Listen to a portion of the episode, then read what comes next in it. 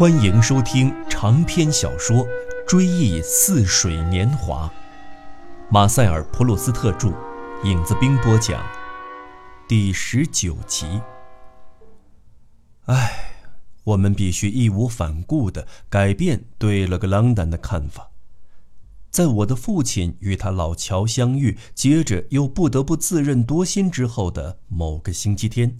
教堂的弥撒刚刚结束，一种不那么神圣的气氛随同外面的阳光和嘈杂声一起涌进教堂，使得古比尔夫人和贝斯比埃夫人像走出教堂来到广场上似的，同我们大声交谈起来。而不久前我们刚进教堂时，我到的比平时晚，人人都目不斜视地专心祈祷。若不是有人用脚拨开挡住我就坐的小凳，我还真以为没有人看到我进来呢。这时，我们看到勒格朗丹正站在阳光灿烂的大门口，门楼外的台阶下是人声鼎沸、五光十色的集市。我们上回见过的那位夫人的丈夫正把勒格朗丹介绍给附近另一位大地主的妻子。勒格朗丹显得异乎寻常的活跃和讨好，他深深地鞠了一躬，又往后一仰，身板仰到比原先更靠后的地位。这礼节想必是他的姐夫康布尔美先生教的。他的腰板迅速一挺，臀部，据我猜想，肌肉未必丰满，随即掀起一股强烈的波动。不知道为什么，这种纯属物质的起伏，这种不表达灵气、只受低下他献媚之心所驱使的肉体活动，竟突然会使我的思想意识到，可能存在着另一位与我们所认识的朋友完全不同的勒格朗丹。那位女士请他给车夫捎句话，他立即喜滋滋地应命而去。他刚才被介绍时就挂在脸上的那种羞羞答答、俯首贴耳、喜笑颜开的表情，一直停留在他的眉宇间。他像做梦似的咧嘴笑着，又急急忙忙地赶回那位女士的跟前。由于他走得比平时快，肩膀便左摇右摆，十分可笑。他只管全力以赴地讨好，其他方面也就无暇顾及了。所以显得像一件受幸福驱动的无生命的机械玩具。这时，我们已经走出教堂，正要从他的身边经过，那么有教养的他居然没有回头，他的目光像大梦未醒的人，直勾勾地盯着远方，对我们竟视而不见，也无从跟我们打招呼。他的表情还是那么天真单纯，那件款式随便的单排扣上衣，在令人讨厌的讲究的衣着中间，显得与场合不相称。被广场上的风所吹起来的那个花点大领结，依然像一面标榜孤傲和独立的高尚的旗帜，飘动在他的胸前。我们刚到家，妈妈发现忘了买奶油果子饼，便要父亲和我一起返身去吩咐点心铺立刻送来。我们在教堂附近同了个朗丹迎面相遇，他用自己的马车载着刚才的那位女士朝我们来的方向驶去。经过我们身旁时，他并没有终止同那位女士的谈话，而只用他的蓝眼睛的眼角瞟了我们一眼。仿佛在眼皮底下同我们打了一个小小的招呼，脸上的肌肉却纹丝未动。车上的那位夫人很可能根本没有发觉他的这一举动，但是他设法以感情的密度来补偿向我们表达友情所用的仅占他蓝眼睛小小一角的狭小的地盘他让这一瞟闪烁出他的全部风采。这已不只是活泼的闪光，而近乎狡黠了。他是友好的细微表现达到了极限，心照不宣的一瞥，明眼人心领神会。总之，凡灵犀相通的种种途径，他都熟门熟路。他把友谊的保证提高到披露柔情，甚至宣告爱慕的高度。当然，他以对女庄园主的隐而不露的厌烦和纹丝不动的脸上那多情的一瞥来向我们表明心迹，也只有我们才能心领神会。就在那天的前一天，他要求我的父母让我去陪他吃晚饭。来陪陪你的老朋友吧，他对我说：“你就像是远方的旅客，从我们一去不复返的国度送来的一束鲜花，让我闻闻从你的青春的远方送来的这些鲜花吧。许多年以前，我也曾经经历过群花争艳的春天。来吧，带着报春花、龙须菊和金盏花，来吧。”带着巴扎克的植物志中象征挚爱的景天花，带着复活节前开放的雏菊和复活节前的最后一场小雪尚未融化时，已经在你姨祖母家的花园中播散芬芳的雪球花，来吧，带着百合花洁白的绸缎，那是配得上莎乐美那样娇美的身躯的裙料。带着蝴蝶花斑斓的彩釉，尤其要带来寒意犹存的料峭的清风，让它为一早就守候在门口的两只彩蝶吹开耶路撒冷的第一朵玫瑰。家里人起先拿不定主意，不知道该不该让我去陪伴勒格朗丹先生吃顿晚饭。倒是我的外祖母说什么也不愿意相信他会不讲礼貌。你们自己也承认，他去教堂时穿得很朴素，跟讲排场的人不一样。他还说，哪怕做最坏的估计，就算他是贪慕虚荣的人，我们无论如何也不宜显出有所察觉。说实话，连对勒格朗丹的态度最为反感的我的父亲，也对他的举止的含义都还存有最后一点怀疑呢。他的言行不正显示了那种城府很深的人的品性吗？他的态度跟他以前的言论明明是脱节的。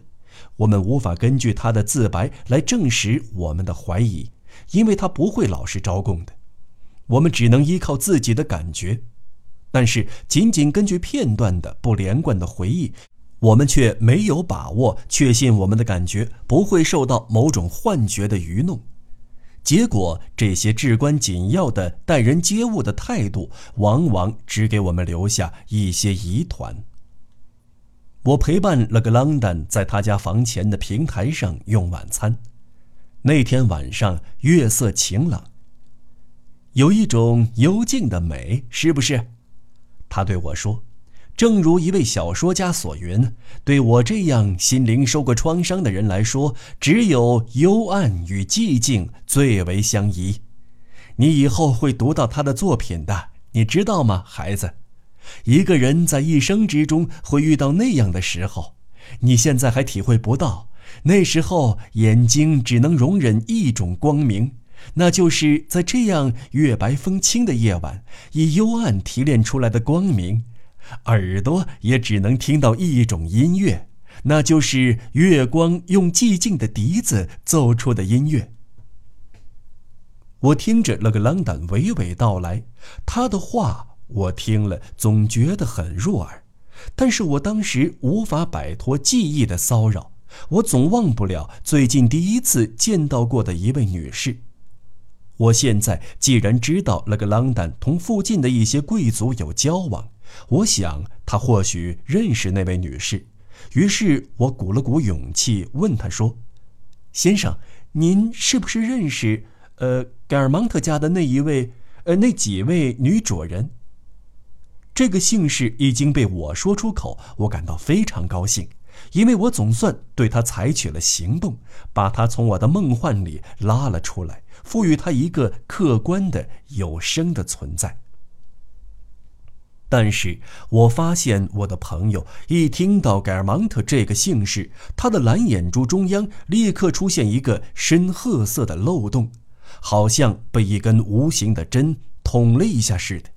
眼珠的其他部分则泛起蔚蓝的涟漪。他的眼圈顿时发暗，他垂下眼皮，嘴角掠过一丝苦笑，很快又恢复了常态。他的眼神却像万箭穿胸的美丽的殉道者，依然充满痛苦。不，我不认识他们，他说，那语气不像一句简单的答话、普通的说明那样自然流畅。他说的一字一顿，又点头又弯腰，好像在说一件别人不信，他为了说服对方不得不加以强调的事情。似乎他不认识盖尔芒特只是出奇的偶然，同时他又装成像不能回避某种尴尬局面似的，觉得与其遮掩，不如痛快承认，好让人家觉得自己很坦然，并无丝毫勉强之处，而是轻松愉快、由衷的直认不讳。再说，同盖尔芒特没有联系的这件事情本身，也并不使他感到遗憾。相反，是符合他的心愿的，因为某种家庭传统，例如道德原因或不便说明的誓约之类，毫不含糊地禁止他同盖尔芒特交往。不，他接着用自己的话来解释方才的语气：“我不认识他们，我也从来没想结识他们。我始终珍惜我享有的充分的独立。你知道，我其实多少是个雅各宾派。”许多人劝我说：“我不该不去结交盖尔芒特，说我把自己弄得粗野不堪，像头老熊。可是这种名声我才不怕呢，恰如其分嘛。说实话，这人世间我几乎无所留恋，除了少数几座教堂、两三本书、四五幅画，还有这样的月夜。你的青春的微风，把我的昏花的老眼以无法看清的鲜花的芳香吹到了我的跟前。我当时弄不明白，为什么一个人必须坚持自己的独立，才能不去拜望陌生人？这又在哪一点上使你显得像头笨熊呢？但是有一点我是明白的。勒格朗丹说的不尽是实话，他并不像他所说的那样只爱教堂、月光和青春。他很爱住在宫堡里的贵族，他很怕招他们的讨厌，他甚至不敢让他们发现自己的朋友当中有布尔乔亚、有公证人和经纪人的后代。倘若真相不得不暴露，他宁可自己不在场，躲得远远的，让人鞭长莫及。他是贪图虚荣的人。当然，他在我的长辈和我都十分爱听的言谈中，绝不会透露半点趋炎附势的痕迹。我若问他：“您认识盖尔芒特家的人吗？”巧于辞令的勒格朗丹就会回答说：“不，我从来没有想结识他们。”可惜的是。回答这话的他，实际听命于被他深深的埋藏在心底、从不出头露面的另一位勒格朗丹，而这另一位却能说出有关我们心目中的他，以及有关他贪图虚荣的不少难以避嫌的掌故来。其实。他刚才眼睛里出现的那个漏洞，他嘴边掠过的那丝苦笑，他语气中那样的过分强调，以及他一瞬间像势力殉道者那样万箭穿心般的痛苦的情状，早已为另一位勒格朗丹做出了回答。哎，你算是击中我的痛处了。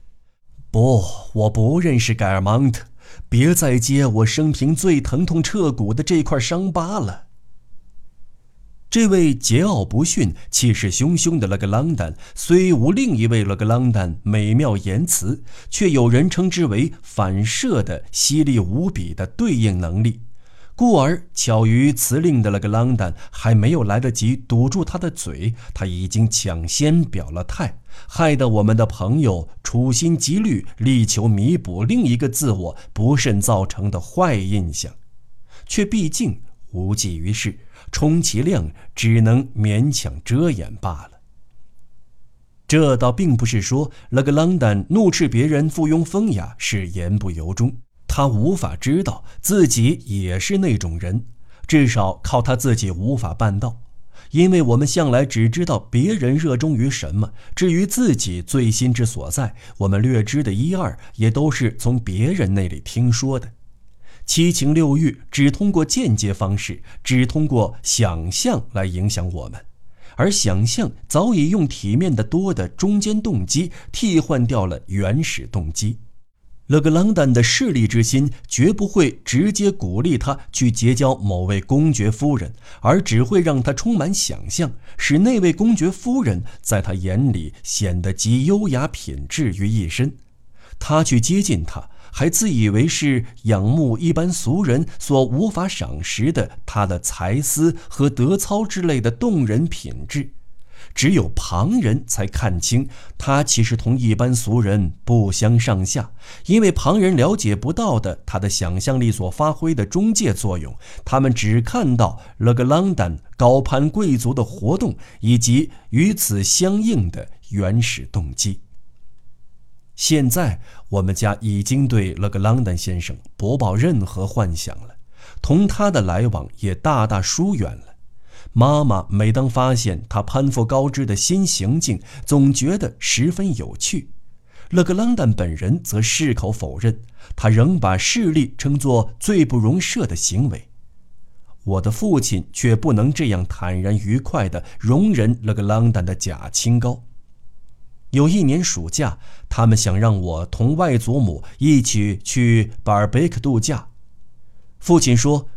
我无论如何要把你们去巴尔贝克的这件事情告诉了个朗丹，我倒要看看他会不会主动的把你们介绍给他的姐姐。他一定还记得曾经跟咱们说过，他姐姐就住在离巴尔贝克才两公里的地方。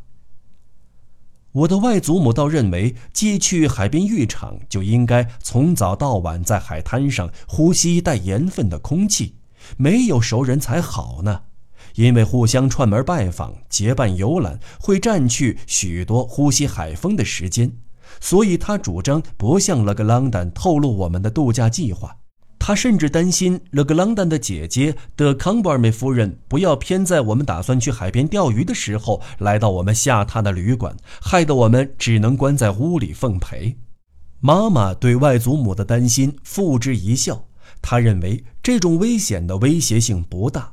勒格朗丹未必会殷勤地把我们介绍给他的姐姐。结果，我们虽说没有跟勒格朗丹谈及巴尔贝克，而他也从来没有想到我们会有去那儿的打算。有一天傍晚，我们在维夫纳河边遇到他时，他竟自投罗网了。